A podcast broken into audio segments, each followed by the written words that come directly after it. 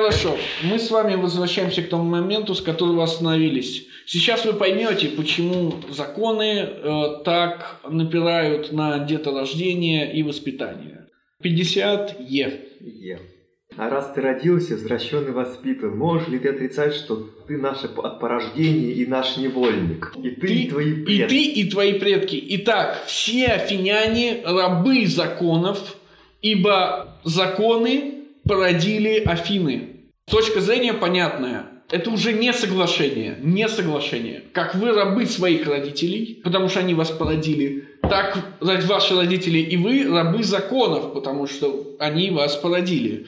Во-первых, вспомните, какие законы порождают. А во-вторых, проблема в том, что э, возникает вопрос. Если законы породили Афины, это все время одни и те же Афины. Иными словами, это все время одни и те же законы. Если мы говорим про естественные законы, ответ да.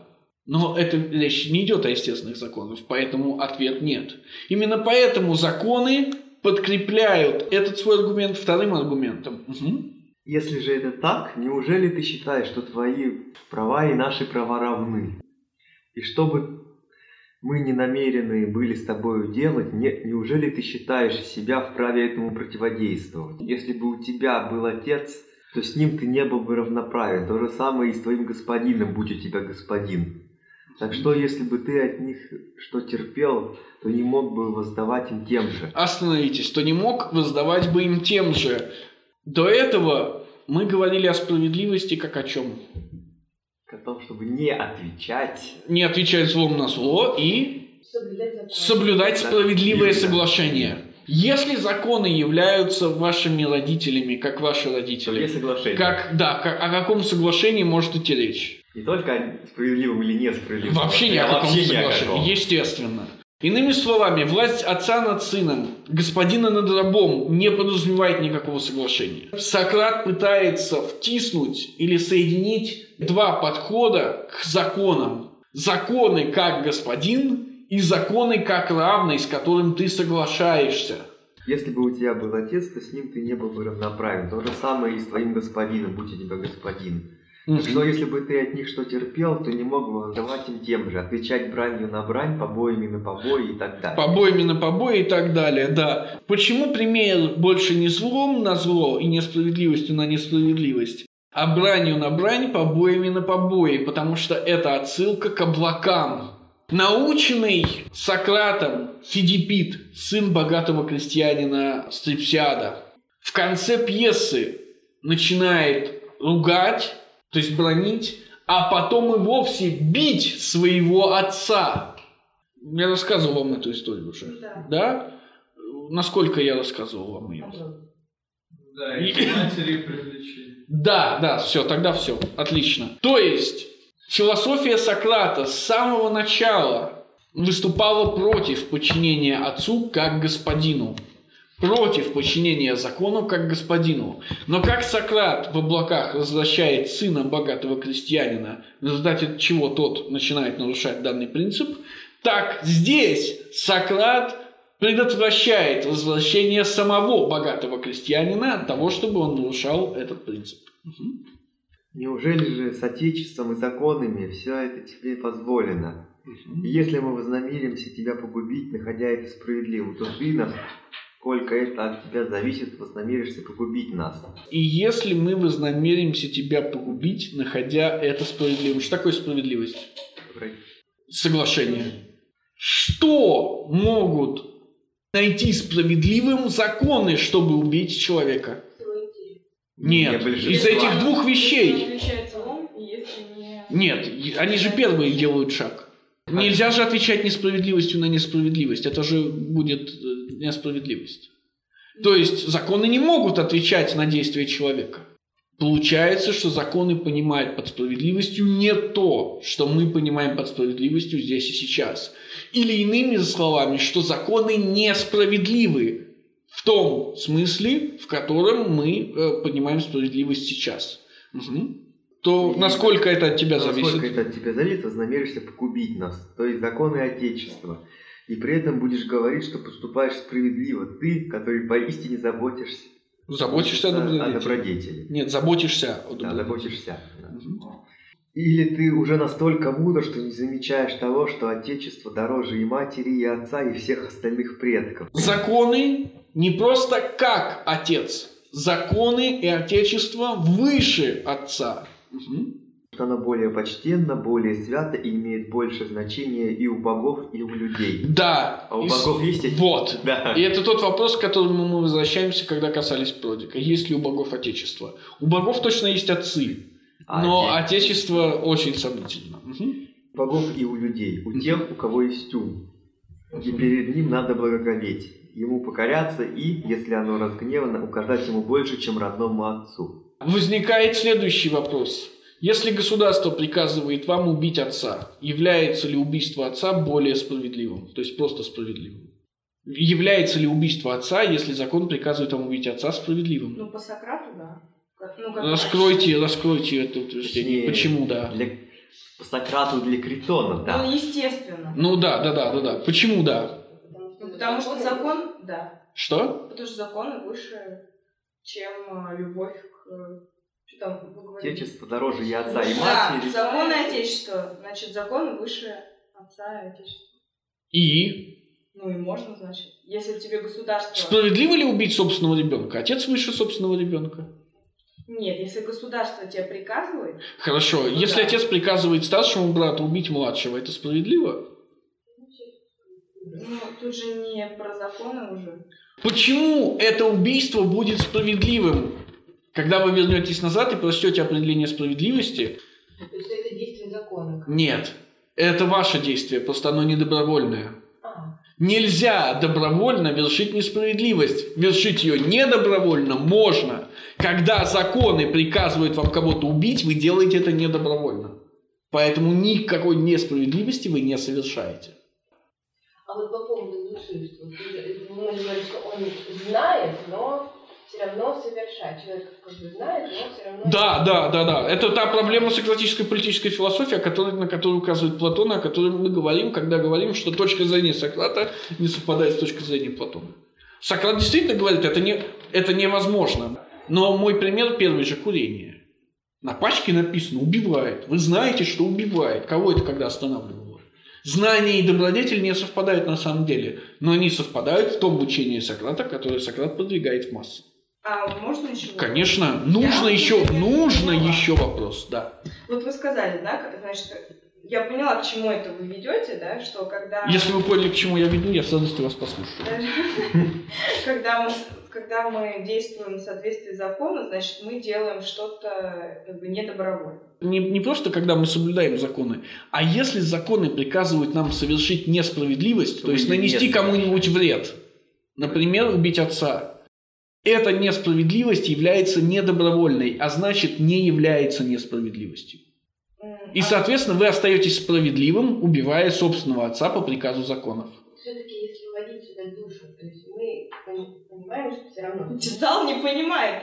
Нет, правильно, правильно. Вы вводите себя... Справедливый поступок. Это вот там, до этого мы обсуждали и еще добавляли сюда душу. Душу, да. Заметьте, души-то нет. Ну, здесь нет. Здесь нет, да. Не просто Но так. если вы добавите сюда душу, вы получите ту формулу, которую Сократ высказывает в первой книге государства. Нельзя вредить никому. Есть это естественно, разные учения для разных людей. Наша задача попытаться составить какое-то представление о том, что Платон имеет в виду. В чем проблема? Государство, законы приказывают вам убить отца. Вы Да. говорите, я не собираюсь вредить никому и отказываетесь убивать отца. Вы вредите кому-то? Себе. С точки зрения того, что говорит Сократ здесь, вы вредите законам. Ну да. Нет, Физически нет, но законы нет. Ну, мы их, как там думаем, мы... Губите, губите законы. Да. Губите законы, да. Так вот, суть Это противоречие. Вот, значит, э, когда мы совершаем действие, значит, я, как я говорила, да, в соответствии с законом, мы делаем это недобровольно. Мгм. Вот. А как быть вот с тем, что с соглашением, я так не, не могу понять. Второй принцип справедливости. Вот. Соблюдать Мгм. Что вы хотите спросить? Что надо ставить выше? Принуждение со стороны законов или достигнутое соглашение? Будьте да, Ну, то есть у нас как бы, мы же, получается, с- Хотя это хороший вопрос. Это хороший вопрос, но я хочу услышать его до конца, да? Это же не соглашение. Закон? Нет. Если мы делаем это не добровольно, это же получается не соглашение.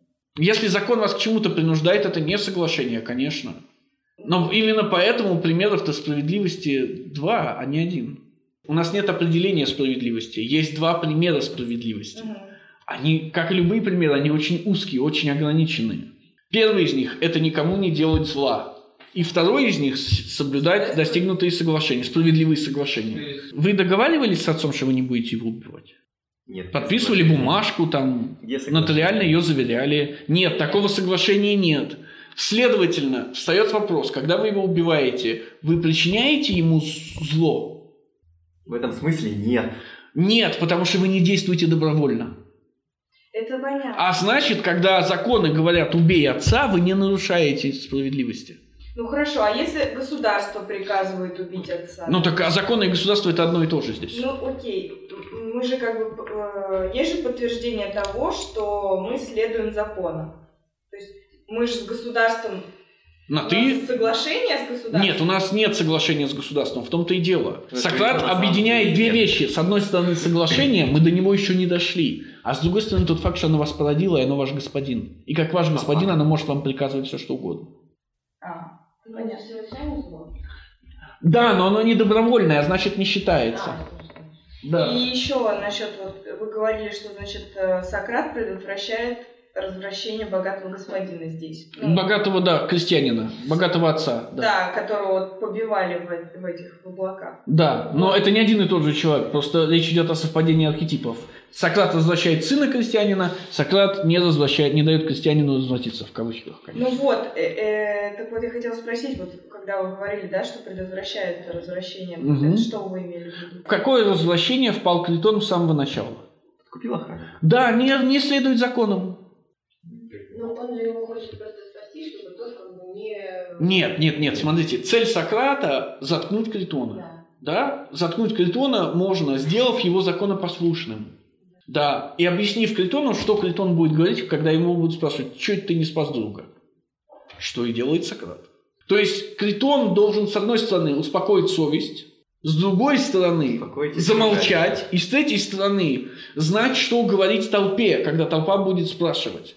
То есть это все массовые учения, направленные на массы. Это все часть с пропаганды. другой стороны, забавно, как зачем как бы массе в принципе поднимать вонь по поводу того, что почему ты своего друга не спас, Нет, нет, нет. же его и пригрела. Нет, О это чем он беспокоится? Нет. О том, что А, Критон об этом говорит. Э, Да, это очень важно, это для Критона очень важно. Естественно, друзья Критона будут спрашивать, какой ты Критон к чертовой матери друг, если ты вот такое Но позволил. они все остальные.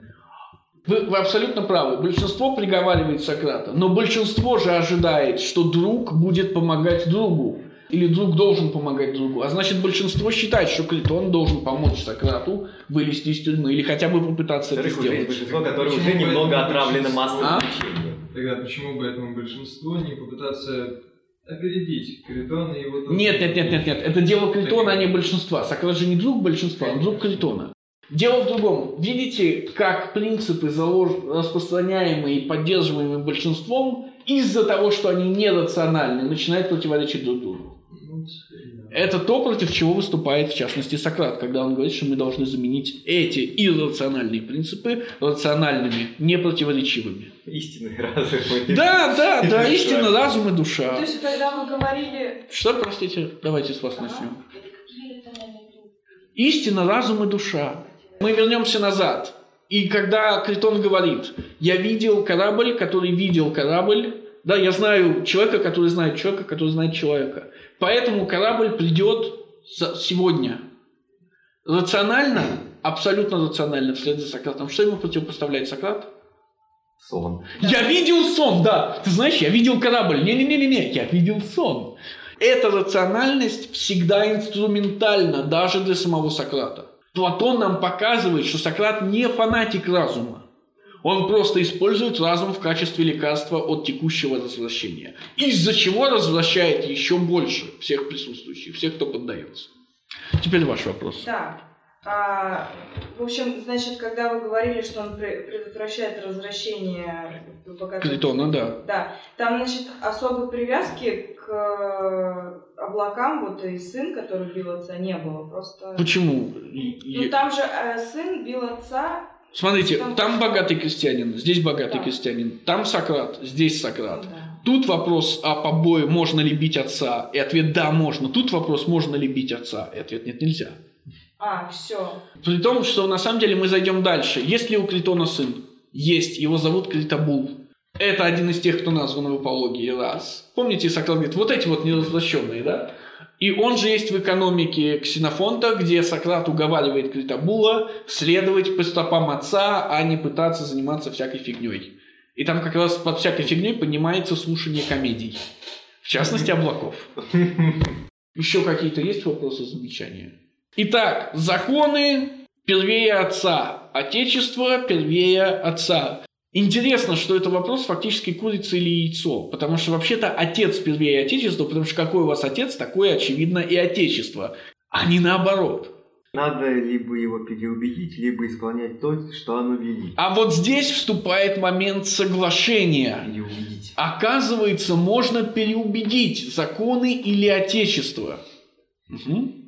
Либо исполнять то, что оно велит. А если оно к чему приговорит, то нужно терпеть невозмутимо. Будут ли то побои или околы, пошлет ли оно на войну, на раны и смерть. Все это нужно выполнять, ибо в этом заключена справедливость. Вот оно, определение справедливости, новое определение справедливости. Попробуйте его сформулировать. Справедливо – это выполнять законы. Да, справедливо это делать то, что велят законы, если вы их не переубедили. То есть, если вы активно согласились с тем, что они абсолютно правильные. М, А переубедили, значит, типа как пересдать на народном собрании? Конечно, да, изменить законы. Но, смотрите, я говорю, вы говорите народное собрание, но это же не совсем так. Это в демократии вы должны переубедить народное собрание, а в олигархии – олигархов, а в тирании – только тирана. Законотворец-то разный везде, В да. общем, если не да, да, да, да, да, да, да. Заметьте, кого легче переубеждать? Толпу, нескольких или одного? Для философа. Одно. Одного, поэтому союз философии и тирании рождает идеальное государство. Да? Итак, все, что требует государства, справедливо. Естественно, эта А если фраза... оно требует зло, то оно по определению справедливо, потому что справедливо. Нет, пот- потому что вы делаете его недобровольно. Смотрите, это же классический вопрос о том, как вы можете подчиняться законам, которые вы не создали. Ну, просто здесь как бы справедливость и несправедливость, она переопределяется через какие-то, э, Мораль. ну, через Левые штуки. добраться до сути. Вы не поверите, сейчас я вам что скажу. Кни... Кни... Вот такая толстенная книжище государства, оно все посвящено определению справедливости. И угадайте, к чему приходит Сократ в конце? Ни к чему, как и всегда. Потому что философия не отвечает на вопросы, а только углубляет их. Когда вы для себя ответите на вопрос, что такое справедливость, то есть справедливо ли убить отца по чужому приказу, справедливо ли подчиняться законам, к которым вы не соглашались, на которые вы не соглашались или которые вы не создавали, вот тогда вы войдете, как я и говорил вам, уже в политику и станете идеологом. То есть станет понятно, вы правый, вы левый, вы консерватор, вы либерал, вы социалист. А значит, если отец нам приказывает убить там старшего сына или младшего? А точно так же, То же конечно. самое, да? То А есть вы же не добровольно это делаете? Конечно. Ну, то есть, ну, бред, Почему? ты- Ну, представьте, кто... Вот, вот вы идете по улице и собираетесь выкинуть заодно пивную банку. Я подхожу к вам с оружием в руках и говорю, бросайте на газон. Ну, понятно. Связ- Ну вот. Но он же не ни- никто... Нет, что? Но, но он же не с оружием, допустим. Отец? Ну да, он просто такой говорит. Отец может сломать вас пополам. И потом мы же находимся в прекрасной демократии прошлого. Конечно, он вооружен. Да. Представьте себе государство, которое судит человека, который совершил несправедливость под э, дулом смертельной опасности. Нет, ну а как же, вот если мы добавляем все-таки души, то у нас как бы внутри происходят какие-то муки. Нет, не происходит никаких... Это же не христианство. Не происходит никаких... мук По одной простой причине. Вы знаете, что вы этого не хотели. Да, А если вы не хотите? Да. Ну да. Да, такая вот. Как, как, как, как и сейчас, представьте, давайте возьмем пример из классического либерализма а-ля Гуга Гроций. Падает метеорит... Да, я А смотрю по вас... Сейчас доберемся и до них. Как скажете. А, Падает метеорит. Вы понимаете, что если вы сейчас не оттолкнете старушку с коляской, он вас зацепит. Вы имеете право оттолкнуть старушку с коляской? Они-то полетят в метеорит прямо. Ну хорошо, давайте другой пример. Террорист стреляет из автомата Калашникова. И вы понимаете, что если вы сейчас спрячетесь за старушку с коляской, то они впитают в себя пули. Старушка и- старая, что ей уже? А с коляской, там, там, А. там младенец, естественно. Она же не, не с тачкой, да, с коляской? А, ну, С тележкой. Да, да, да, да, да. Нет. Современная либеральная теория Говоришь, и нет. классическая говорит очень простую вещь. Нет ничего ценнее вашей жизни. А значит, вы, вы можете закрыться любым прохожим. Ну, если мы с старушкой закроемся, не факт же, что там в коляске что-то погибнет. Нет, какая разница, А как не вы себя важно. оправдываете? Да, Как вы себя важно, оправдываете? Вы право да. имеете. То есть жизнь старушки и жизнь младенца, что ли, завершивают? Да, вот именно. Вы- наша жизнь и Ну да. все остальные. И ответ, ваша жизнь всегда перевешивает все остальные. Надо впихнуть вот это вот соблюдение все-таки справедливого соглашения. Сократ пытается соединить несоединимое по понятным причинам. Так. Справедливо ли рабу бежать от господина? Абсолютно справедливо, он же никому не делает зла. Мгм. Именно поэтому справедливо ли убежать от законов, которые тебя приговорили? Да, вы никому не делаете зла. Следующий шаг. Надо сделать так, чтобы это было несправедливо. Сократ говорит, соглашение. Ты своей жизнью согласился, что ты следуешь законам, поэтому сбежать ты не можешь, не нарушив справедливости. Еще раз, надо либо переубедить, либо исполнять. Это и есть новое определение справедливости. Справедливость – это подчинение законам при условии соглашения на это подчинение. Которого нет. Заметьте, ну пассивное соглашение, то есть вы не стали отрицать. Заметьте, что все это в пассивном залоге, то есть вы не стали отрицать это пассивность, вы соглашаете, это, соглашаетесь, это пассивность. Сейчас, через 10 строчек, Сократ скажет прямо противоположное, и пассивность превратится в активность. И тогда от всякого человека будет требоваться не только пассивное подчинение законам, но и активное им подчинение. Иными словами, не только э, преданность, но и инициативность. Это и есть патриотизм. Нельзя отступать, уклоняться или бросать свое место в строю. Заметьте, это ровно то, что говорил Сократ в апологии. Он- Разница да. только, что Сократа в строй поставил сам Сократ, а Критона в строй поставило государство и законы. И на войне, и на суде, и повсюду надо исполнять то, что велит государство и отечество. Заметьте, это все еще страдательный залог. Надо исполнять. Мгм. Или же стараться переубедить его и объяснить, в чем состоит справедливость. Итак, в чем состоит справедливость? Еще раз. В том, чтобы не... В том, чтобы подчиняться государству и законам. О какой справедливости на самом деле речь? О естественной справедливости. В чем состоит естественная справедливость? Не, не конвенциональная, потому что конвенциональная состоит в подчинении законам, а в чем состоит настоящая? И следующее. Если государство похоже на отца или господина, то какая аналогия здесь появляется? Что сын или раб должен что сделать? Либо подчиняться тому, что говорит либо господин отец, либо переубедить его. И самому. Э, Если вы разрушите, то вы убили собственного отца по собственной воле. Каким человеком вы стали при этом? Отцом. Несправедливым. Нет, ну Несправедливым. когда он хочет изменить закон, он их считает несправедливым. Да, но вопрос в том, что справедливость заключается в подчинении. Вы можете считать закон о ВПН несправедливым 25 раз. Вопрос, вы выполняете его или нет? Нет, я имел в виду то, что Если вместо бы он еще работал. пытаться переубедить, просто построить то, что тебе нужно. Да, Просто но это значит, что вы убили отца. То есть добровольно стали несправедливыми. Теперь вернемся сразу к богам. А насчет естественной справедливости? А какая справедливость является естественной? Мы с вами говорили о совпадении естественной и общественной иерархии. На то, что они не совпадают. Да. Естественная справедливость подразумевает, что подчиняться нужно не законам и отечеству, а более лучшему человеку, чем вы. Что при этом понимать под более лучшим? Более душевным, более красивым, более родовитым – это десятое дело. Естественная справедливость подразумевает, что худшие подчиняются лучшим. Решающий вопрос классической политической философии – кто лучший? То есть как мы определяем лучшего человека? А почему это именно естественная справедливость? Потому что это деление является естественным. Классическая политическая философия, в отличие от либеральной, исходит из классической понятной позиции «люди не равны». А Равными может быть только одинаковое, нет двух одинаковых людей. Следовательно, если люди не равны, всегда есть какая-то иерархия людей. Она либо общественная, либо она естественная. И тогда встает вопрос, чем мы меряем эту естественную хорошесть. То есть, Естественная иерархия подразумевает, что у человека есть естественная цель, и что какие-то люди к этой цели ближе, а какие-то дальше. То есть какие-то люди более человечные, в кавычках, какие-то менее человечные. Естественная цель, Да. типа в добродетели, которая... Нет. Нам предлагают поверить, что она в добродетели. Да, нам предлагают поверить, что она в добродетели. Но на самом деле добродетель – это не добродетель. Добродетель – это превосходство. Если бы мы с вами прошли первую книгу государства, я бы сказал вам, что существует два типа добродетели. Они даже по-гречески звучат по-разному.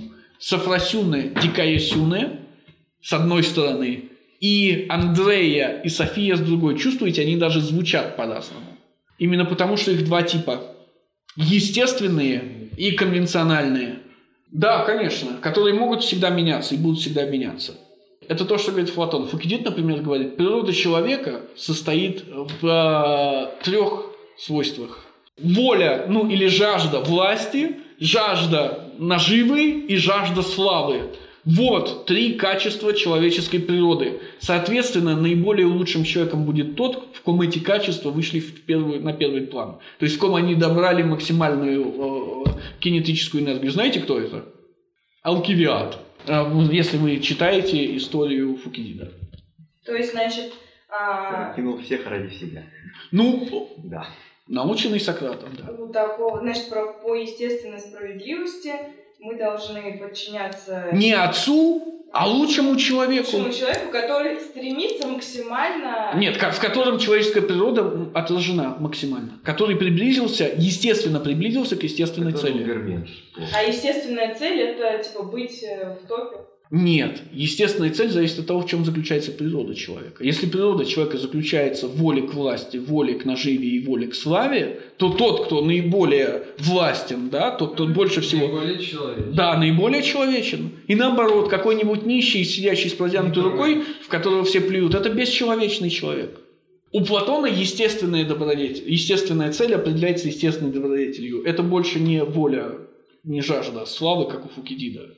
Это Андрея и София, две естественных добродетели, мужество и интеллект. Встает естественный вопрос, почему их две, как они взаимосвязаны и какая из них выше.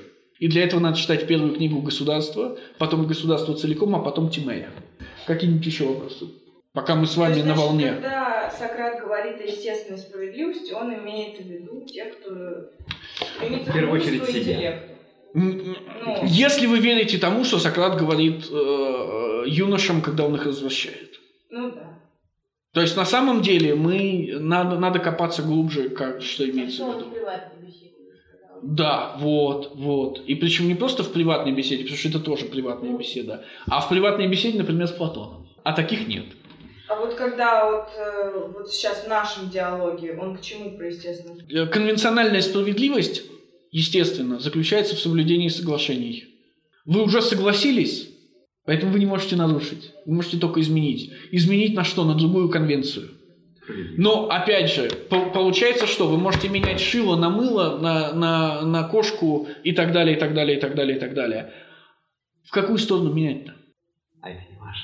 На самом деле это важно. Сократ говорит в естественную сторону. То есть надо, надо пододвигать общественную иерархию и естественную. Мудрость. К царям-философам, условно назовем это так.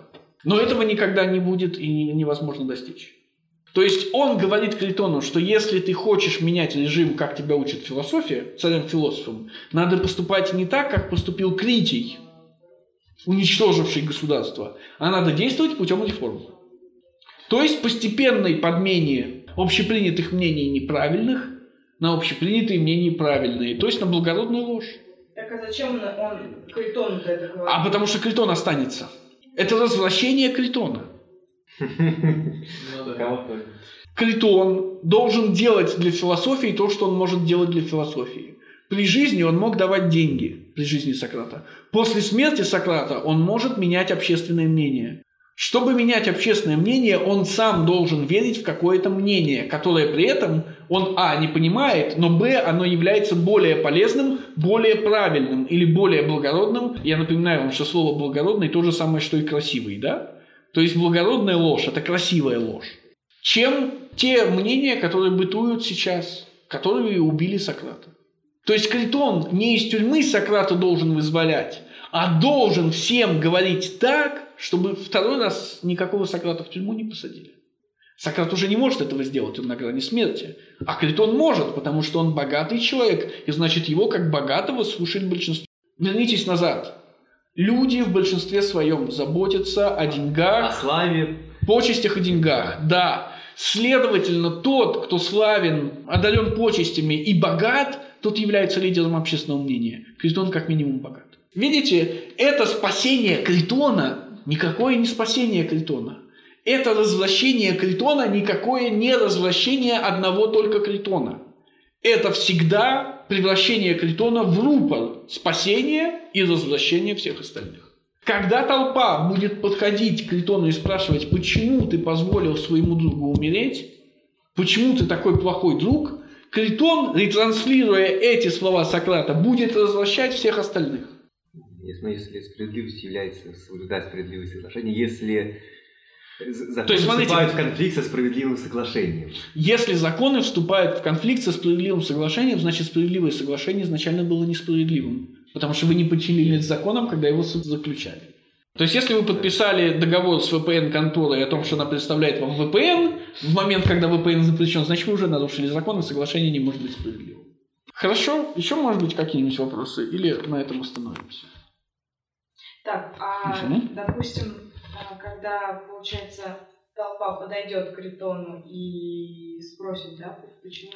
а, Ты позволил своему Да. другу умереть, да? Вот, э, получается, по мнению Сократа, то есть э, он должен им сказать, что я действовал... Он должен рассказать, он не должен, он, чтобы спастись от мнения толпы, он расскажет им ровно то же самое, что им только что сказал Сократ. Ну. Да, что надо починить. Так это же правильная позиция для толпы. Толпа всегда должна быть патриотичной и всегда должна подчиняться законам, за- быть законопослушной. А если ей что-то не нравится, она должна менять законы не путем переворота, а путем убеждения. То есть не быть насильственной. Что может быть хуже насильственной толпы? Ее не остановить, это ужасно. Именно поэтому толпа как раз должна быть максимально э, спокойной, тихой и законопослушной. Разговоры Сократа и Критона от шуток про Гомера э, перешли к более серьезным разговорам. И более серьезный разговор заключался в вопросе о справедливости. Заметьте, что серьезность этого разговора прерывается, подрывается тем фактом, что Сократ не говорит слово «душа», хотя именно о душе и идет речь. Идея классическая, классическая в смысле, с которой мы уже знакомы. Сократ пытается убедить Критона, что существует душа, истинный разум. Таким образом, забота о душе является на самом деле поиском истины или поиском добродетели, потому что истина и добродетель – это одно и то же, или, по крайней мере, они напрямую связаны. Таким образом, человек, ищущий добродетели, спасает свою душу. О какой добродетели идет речь? Сколько всего добродетелей? Давайте так. Одна. Нет, Ну, две. нет. Благородство. Ну, как вы там это называете? Типа происхождения. Нет? Нет, добродетелей на самом деле много, но есть четыре основных. В том, что они существуют и каковы они, согласны все представители классической политической философии. За исключением Фукидида. Не трогайте Фукидида. Это, конечно, Сократ, Платон, Аристотель, Ксенофонт. То есть вот эти ребята все согласны, что существует только четыре. Ну не только, а основных четыре добродетели. Какие вы помните? Мудрость, мужественность, умеренность. И, и та, о, о которой идет речь в Критоне. Справедливость, правильно. Я бы предпочел, конечно, чтобы вы их сгруппировали соответствующим образом, как группировал их э, Платон или как группировал их я, когда цитировал вам их греческие названия. То есть оригинальные названия. Но такой список тоже сойдет. Умеренный. А Умеренный. умеренный. Это, в смысле, как бы во всем какую-то золотую середину находить? Или как? Умеренность – это то, чем Сократ не обладает в апологии. В первую очередь умеренность имеется в виду в еде, питье, сексуальном удовольствии, сне и так далее. Затем уже умеренность в общении, умеренность в идеях и тому подобное. Да. Когда мы говорим о добродетелях, мы говорим о греческом слове «арете». Греческое слово «арете» не имеет никакого отношения к русскому христианскому слову «добродетель». Потому что в слове добродетели есть слово добро. А, наиболее подходящий русский перевод это превосходство. То есть АРТ – это то, чем вы превосходите других людей, других свободных людей, естественно, в наиболее важных областях жизни, общественной и личной. Умеренность – это то, что делает вас лучше других в личных вопросах. И в вопросах коллектива, конечно же. Справедливость – это то, что делает вас лучше других всегда в вопросах коллектива, потому что справедливость – это всегда по отношению к другому. Мужество – это то, что делает вас лучше других в вопросах войны. То есть, почему вы не умерли в сражении? Помните, да, Херифон спрашивает Сократа, как это ты не умер, да? Вот, почему вы не умерли в сражении? Ответ, то есть, почему вы оказались лучше, чем мертвецы, да? Чем те, кто не, не, не пережил сражение? Ответ, вы оказались мужественными. И, наконец, последнее, интеллект э, или мудрость, да, по-гречески мудрость, я иногда называю ее интеллектом для простоты, это, конечно же, тоже личное добродетель. Да? То есть это э, то, чем вы превосходите других по отношению к самой важной части, с точки зрения греков, самой важной части человека – интеллект. Эти четыре добродетели очень сложно определить, очень сложно понять, какое у них взаимоотношение. Но в данном конкретном диалоге речь идет только о лимитированном определении лимитированного списка. Список этот состоит из скольки добродетелей? Из одной – справедливости. Критону не до умеренности, Критону не до мужества, Критону не до мудрости по понятным причинам. Но Критону есть дело до справедливости, потому что Критон волнуется о том, что подумают о нем другие. То есть справедливость – это добродетель всегда по отношению к другим. А что мы знаем о справедливости? Мы знаем о справедливости два примера справедливости и одно определение справедливости. Что это за примеры и что это за определение, которые Сократ навязывает Критону? Пример – это исполнять законы. Не отвечать злом на зло, соблюдать справедливое соглашение. Да, это два примера. А определение? определение, очевидно, должно включать в себя оба эти примеры. Делать то, что велит тебе государство, да. Делать то, что велит тебе государство и закон. Э, Сократ блестяще решает эту проблему, потому что если Критон вершит несправедливость, давая Сократу остаться и умереть, он вершит ее почему? По принуждению. И, следовательно, не вершит никакой несправедливости. Потому что вершить несправедливость можно только зная, то есть добровольно, о чем Сократ и говорит. Если вас принуждают, никакой несправедливости вы не вершите. Это определение справедливости э, очень интуитивно и понятно и укоренено в психологии человека в общем и целом. То есть большинство людей готовы снять с себя ответственность, учитывая, что эта ответственность наложена на них ультимативно насильственным образом. Сократ комбинирует два э, этих примера, рассказывая о э, законах. Он приводит два противоречивых подхода к пониманию того, что такое закон. Первый подход – это предположение о том, что закон является господином или отцом над человеком. Иными словами, если вы родились под законом X, вы во всем обязаны закону X подчиняться, и у вас нет никаких прав и никаких возможностей сопротивляться тому, что приказывает закон. Тут встает проблема, проблема, которую Критон обозначает и которую мы знаем. Что делать, если закон несправедлив? И тут выходит второе определение закона, второй подход к пониманию закона, пониманию закона как соглашению. Если закон – это соглашение между людьми или между человеком и законом, таким образом люди всегда могут изменять законы, если те им не нравятся. Понятно, что между господином и рабом сыном и отцом никаких соглашений нет, и изменять нечего. Именно поэтому эти два подхода являются противоречащими друг другу. Но именно тот факт, что они противоречат друг другу, то есть на самом деле закрывают недостатки одного, один другого, получается, что Критон не может ничего сделать. Почему? Потому что если он считает, что закон, согласно которому Сократ должен умереть, несправедлив, то он должен ему подчиниться. И тем самым, так как он подчиняется под насилием, он не является несправедливым. Если же Критон верит, что такой закон справедлив, то Критон согласился его соблюдать. Иными словами, Критон остается справедливым. В любом случае Критон должен подчиниться закону, И в любом случае, какому бы закону он ни подчинился, он останется справедливым. Почему одного определения соглашения недостаточно? Ты типа согласился, поэтому все нормально. Кто нас спрашивал? Да, да. Два вопроса. Кто вас спрашивал? То есть, как получилось так, что вы дали свое согласие? Об этом Сократ, я не помню, говорил уже или нет, но он об этом еще поговорит, как он дал свое согласие. То есть, вы дали свое согласие фактом своего рождения? Если закон – это то, на что мы все согласились, если закон есть результат соглашения, то очевидно, что каждый индивид, согласившийся этот закон исполнять, в любой момент может что сделать? Конечно, выйти из соглашения и сказать, ребята, screw you, I'm going home. Я так не играю. И выйти, и отказаться подчиняться. Мы видим проблему еще глубже, потому что мы читали Ксенофонта и знаем, что великий политический ум Перикл не отличает согласие большинства от согласия меньшинства. Э, Все, что вас принуждают делать, не убедив, не является законом, а является насилием.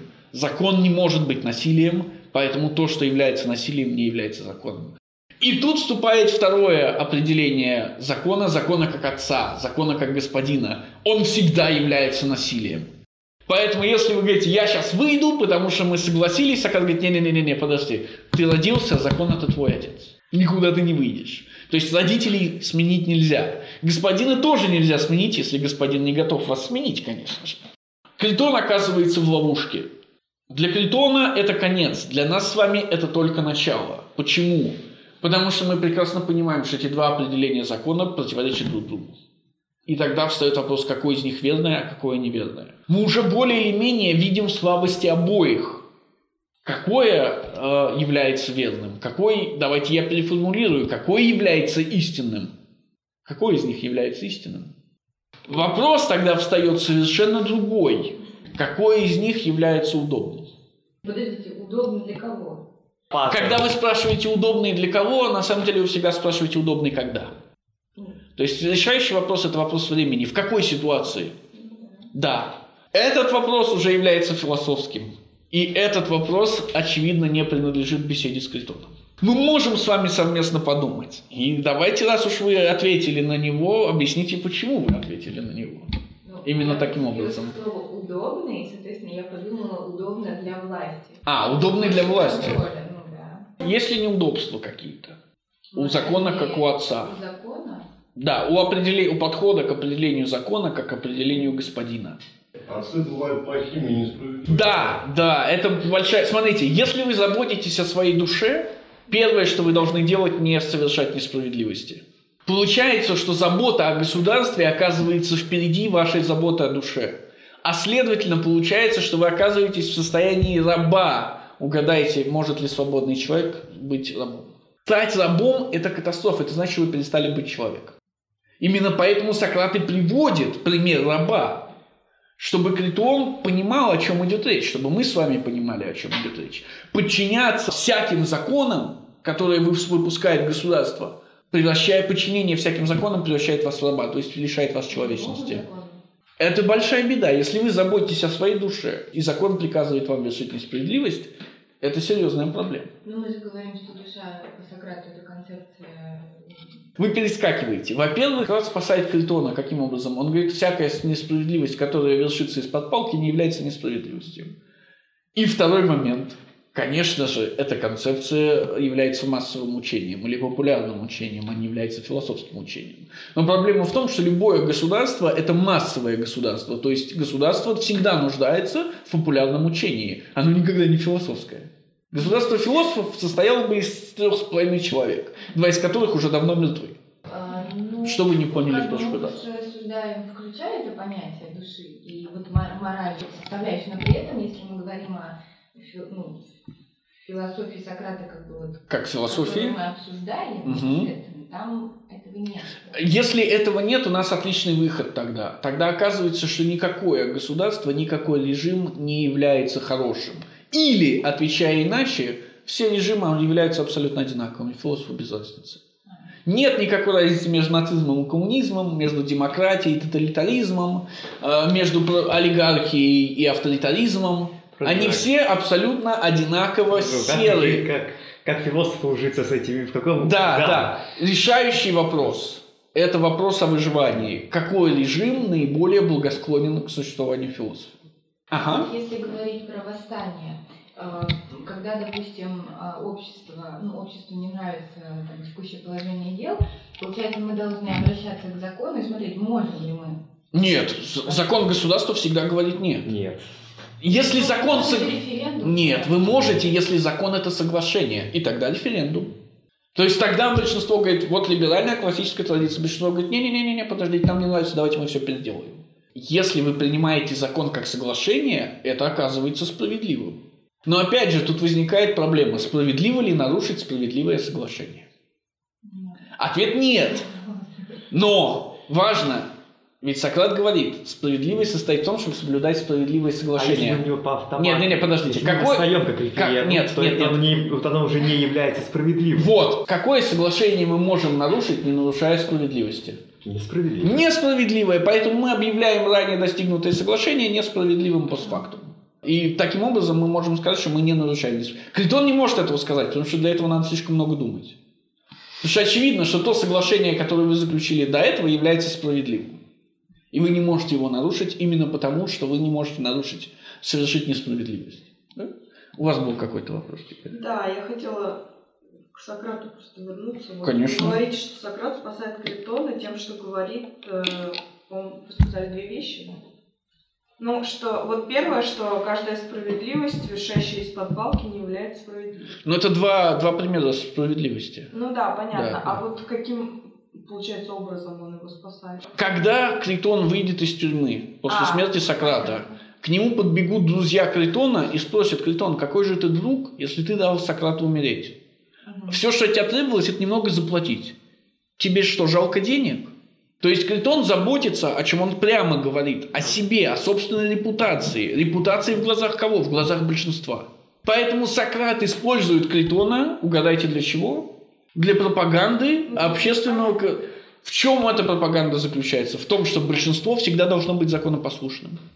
Критон объяснит своим друзьям и большинству, что хороший человек, заботящийся о справедливости, должен быть законопослушным всегда. Почему? Потому что большинство должно быть законопослушным всегда. Если большинство узнает истину о том, что истины не существует, наступает анархия.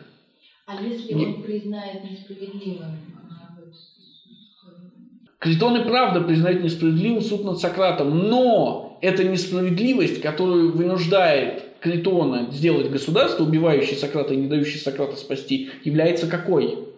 Вынужденной, а значит Критон не совершает никакой справедливости. А Сократ пытается убедить Критона, что он на самом деле совершает несправедливый. Если он его вытащит, то он совершит несправедливый. Да, да, вот наоборот. Если Критон его вытащит, он совершит несправедливость добровольно, то есть по-настоящему, то есть разрушит свою душу, перестав быть добродетельным, да. А, Моментов. наверное. Конечно. А, Не знаю, была ли такая греческая традиция, просто в диалогах а, Сократ часто упоминает там, отношения отца-сына, там, а, раб господин, по отношению к богам тоже. Кстати говоря, по отношению к богам, спасибо, что напомнили. Что говорит Сократ о справедливости как не вреде другому? Вот. Давайте мы прочтем, почему нет. 49c. Делать зло должно или нет? Начните с этого. Так что же, Критон, делать зло должно или нет? Разу- не- разумеется, не должно, Сократ. Ну, а воздавать зло за зло, как это утверждает большинство, будет несправедливо или справедливо? Никоим образом. Потому что делать зло людям или выступать несправедливо разницы нет никакой. И переверните страничку. Ты прав. Итак, делать зло людям или поступать несправедливо разницы нет никакой. Какое здесь ключевое слово? Людям. Людям. Делать зло богам не значит поступать несправедливо. Только по отношению к людям зло и несправедливость совпадают. Поэтому э, Сократ исключает собственное нечестие из несправедливости. Да. а, Извините, что прервал вас, да. Ничего, ничего страшного.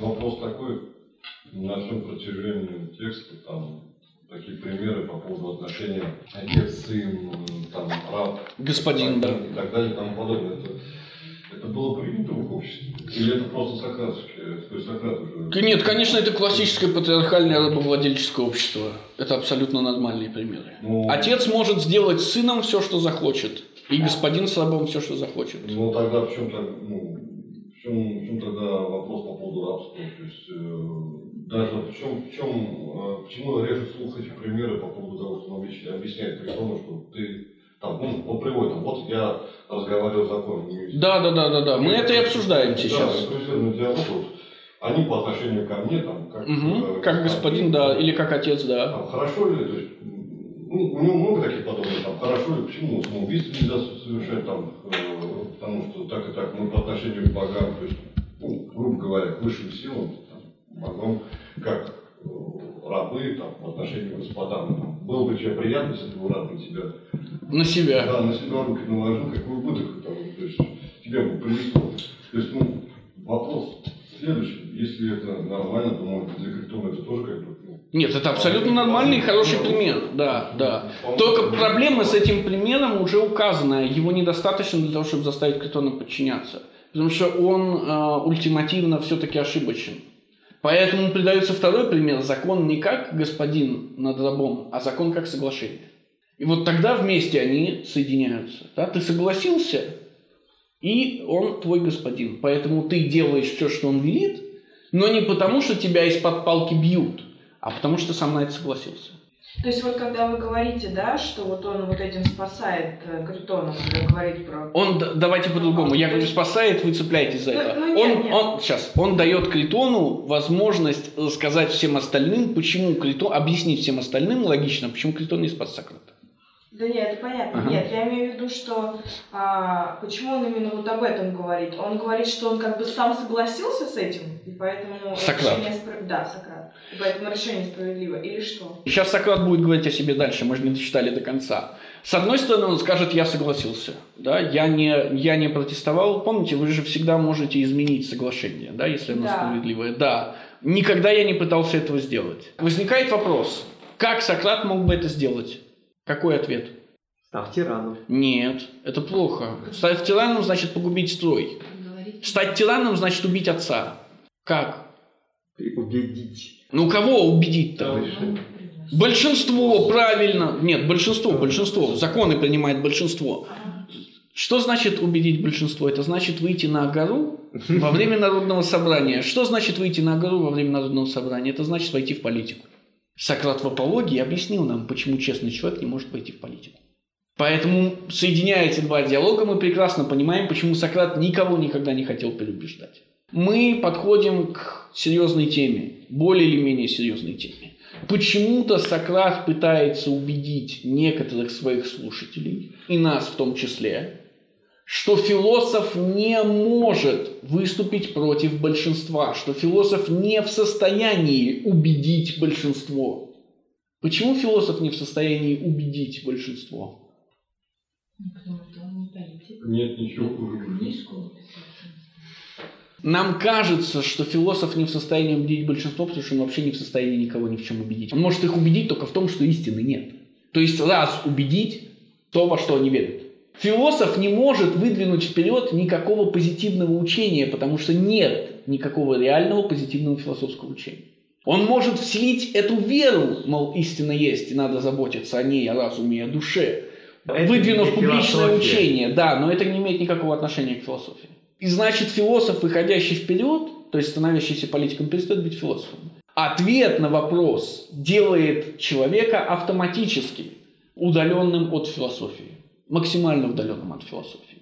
То есть вы делаете вид, когда вы отвечаете на вопрос, что вы знаете. Вы не знаете. И в этом разница между величайшим политиком, к которому пошел Сократ, и Сократом. Именно поэтому Сократ и начинает с политики. Политики знают ответы на вопросы. А как мы вышли на вот это вот изменение? Может ли философ изменить? А, просто я причина... Это было пять минут назад. Был, был вопрос, почему Сократ согласился на эти самые законы. То есть, почему он их не изменил, если они ему так не Ну, вы нравились. на мой вопрос не Вы ответили Подождите. Еще раз, давайте, давайте. Может быть, я отвлекся? Может быть, не я один сегодня проснулся не с той ноги? Да, давайте.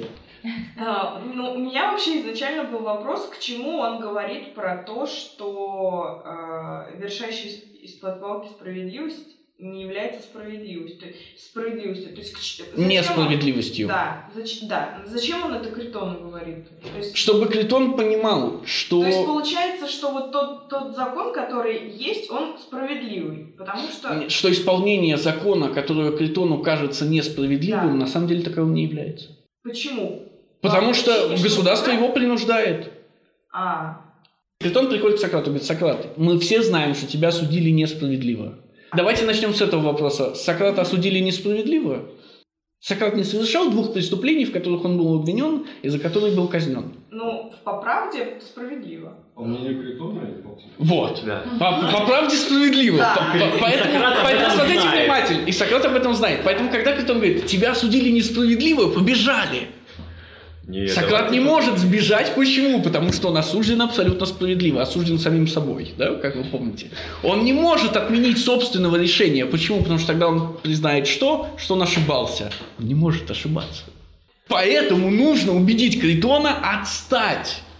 Но нельзя сказать ему, Критон, ты знаешь, я реально возвращал молодежь и не, и не верил в богов.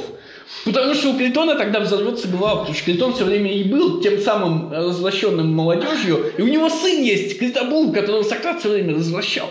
Поэтому нужно убедить Критона, чтобы тот отстал. Естественно, с целью помочь Критону.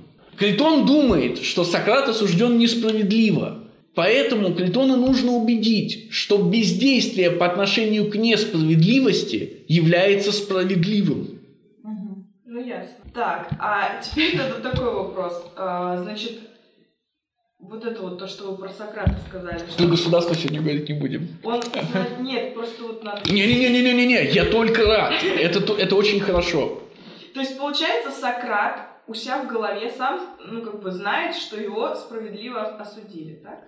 Если мы читаем апологию так, как мы ее читали, у нас нет другого выхода, кроме поверить в то, что Сократ осужден э, за дело Ну, абсолютно. вот когда мы читали апологию, у него как бы была цель просто своя. Да, да, но он цель. сам осуждает себя. Получается же так? Может ли он сам себя осудить несправедливо? Ясно. Еще какие-нибудь, давайте еще, выдавите, выдавите из себя еще вопросы. То есть он как, он типа там внутри себя саморефлексирует и такой, блин, я же не могу себя несправедливо осудить, знаешь? Нет, нет, нет, нет, сма- смотрите. Конечно, мы не знаем, что там внутри происходит. Да? Это, это, это мертвый, не настоящий человек. Это, это персонаж в книжке. Понятно. Но мы понимаем, что он осужден справедливо, потому что это ровно то, что делает философия. То есть Сократ показывает нам, что это то, что делает философия. Стоит вопрос, то, что, чем занимается философия, это несправедливо? Ага, вот как, значит. А это правильно или постановка вопроса? Абсолютно верно по отношению к государству, по отношению к другим. Нельзя задать вопрос справедливо по отношению к себе. То, чем занимается философия, это справедливо по отношению к другим. Решающий вопрос. И если ответ нет, Сократ осужден за дело. Если ответ да, да, Сократ не осужден э, не за дело, Сократ осужден безвинно, и он Христос, зашедший на крест. Но он-то философ, значит, за дело.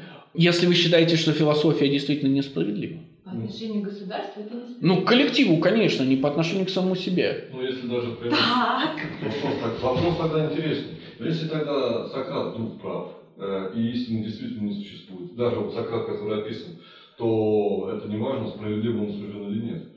Главное, что он достиг своей цели, и есть справедливость.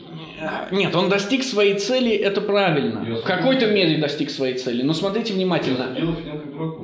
Это цель справедливая или это цель несправедливая? Если бы мы с вами открыли государство, я бы постарался показать вам реша- решающий, решающий момент, где мы отрываем справедливость от, э, и умеренность от настоящих добродетелей. И тогда у вас вообще не стоял бы вопрос о справедливости. Именно поэтому э, у Критона и стоит вопрос о справедливости, что он не, при- не, не принадлежит к философам, он не принадлежит к философскому кругу. Для Сократа вопрос о справедливости не стоит вообще, потому что справедливость это не добродетель, не настоящая добродетель. Это важнейший момент, до которого мы с вами никогда не дотянемся, к сожалению. Я в прошлый раз говорил вам четыре добродетели. Софросюна Дикаесюна, Андрея София. Вы чувствуете, что даже названия их по-гречески разделяют их на две половины? Одни из них настоящие, другие нет. Одни из них естественные, другие искусственные. Одни из них являются изменяемыми, а другие нет. Попытка найти естественный стандарт – это попытка найти стандарт, который не изменяется. Природа человека неизменима. Потому что если природа человека изменима, то то, что вы изменили, уже не человек. Как же идея эволюции? Во-первых, какая идея эволюции в 400 году до нашей эры? Шаг номер раз. Шаг номер два. Прошло две с половиной тысячи лет или сто тысяч лет, скажем, если вы берете э, эволюцию человека в широком смысле. Изменилась ли природа человека? Ответ нет, она не изменилась. Те основные качества человеческой природы, которые, например, выделяет Фукидид, Так, властолюбие, корыстолюбие, Властолюбие, землелюбие. да, да, и жажда славы. Они не ушли никуда. Ткните пальцем в человека, который не является властолюбивым, корыстолюбивым и э, с- сла- жаждущим славы. Природа человека это вот э, философия Сократа такое понятие? Нет, я понимаю, что... Фи- В классической политической философии это опорное понятие, да, природа Я человека. понимаю, потом типа были такие мнения, что не существует. Конечно, э, либерализм и особенно социализм говорит, нет, никакой природы человека не существует, человек очень податлив. Социализм номер один в этом плане. Э, Бытие формирует сознание. Это значит, что природа человека зависит от того, в какой ситуации человек находится и растет. Это значит, что если мы изменим эту ситуацию, мы изменим человека. Короче говоря, не считается с э, существом под названием человек. Это абсолютно. Да, да, это пластилин, пластилин. Но именно поэтому позиция природы человека существует, это консервативная позиция. А можете туда еще раз сказать, почему, значит, Сократ не считает, что справедливость это добродетель? Для этого надо читать первую книгу государства, как я и задумал. Как связаны вот закон и добродетель? Закон и справедливость связаны напрямую. Закон существует ведь не для одного человека, а для кого? Для Для общества. Большинство не может обладать естественной добродетелью, но чтобы жить в обществе, ему нужна искусственная добродетель. Это искусственная добродетель, справедливость, зависящая от закона. Повиновение закону делает вас справедливым. Есть ли еще какие-то вопросы? Да. Ну, Конечно, давайте. У меня есть вопрос, и я хотела уточнить. Вы там говорили, что, значит, сейчас, про то, как Со- Сократ сам себя судил, и про занятия философией. Ну, я же пытался вам показать, что Вот вы вопрос... можете еще раз, по- пожалуйста, попытаться показать? Нет, сейчас, подождите, может быть, я не про то скажу. Я пытался вам показать, что справедливость вообще не имеет никакого отношения к философии. Именно поэтому она возникает в разговоре с Критоном. И вы спросили, как? И я сказал, что единственный способ – это прочесть первую книгу государства и показать вам как. Понятно, нет, еще до этого было. До этого было, тогда вспоминайте. А, про то, что, значит, Сократ а, как бы сам себя осудил. Да, но он не может сказать этого Критону, да? Почему? Потому что получится, что Сократ добровольно совершил что? Несправедливо. Несправедливость. Иными словами, Сократ оказывается каким человеком? Несправедливым. Ведь он сделал это добровольно. То есть Критон думает, его засудили на смерть убийцы. Но Сократ не может сказать этого Критону. Потому что тогда встанет вопрос, как это ты сам себя несправедливо осудил? Объяснить Критону, что Сократ осужден справедливо, значит сказать Критону, что наркоторговец все время толкал наркоту ему и его сыну. Это нельзя сделать. Поэтому Сократу приходится придумывать и выкручиваться, и создавать новый прецедент для Критона. Совершенно другое, чем то, что, э, чем то, чем философия занимается на самом деле, или чем то, что Сократ думает на самом деле. Все это сказано для Критона и для нас с вами, в том смысле, чтобы мы попытались разобраться глубже и задались теми вопросами, Да, которые... справедливость. Справедливость не имеет никакого отношения к философии. Или иными словами, философия всегда оказывается несправедливой. Что отражает справедливость, спросите вы? Я отвечу вам, справедливость отражает то, что сейчас называется ценностями. То есть мы считаем справедливым нечто, потому что мы это ценим. Ультимативные ценности – это моральные, конечно, ценности. В этом нет никаких сомнений. Если мы считаем, что философия оказывается несправедливой, то философия оказывается не связанной с ценностями и оказывается просто аморальной. Философия аморальна с самого начала. Именно поэтому философ развращает молодежь. А как называть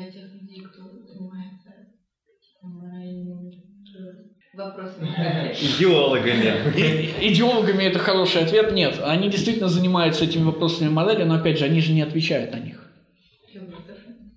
Да. А если они отвечают, они становятся идеологами или входят в политику. То есть, если на вопрос убить маленькую девочку морально или аморально вы отвечаете, добро пожаловать в политику. Именно поэтому философия оказывается либо трансморально, то есть надморально, либо, проще говоря, аморально.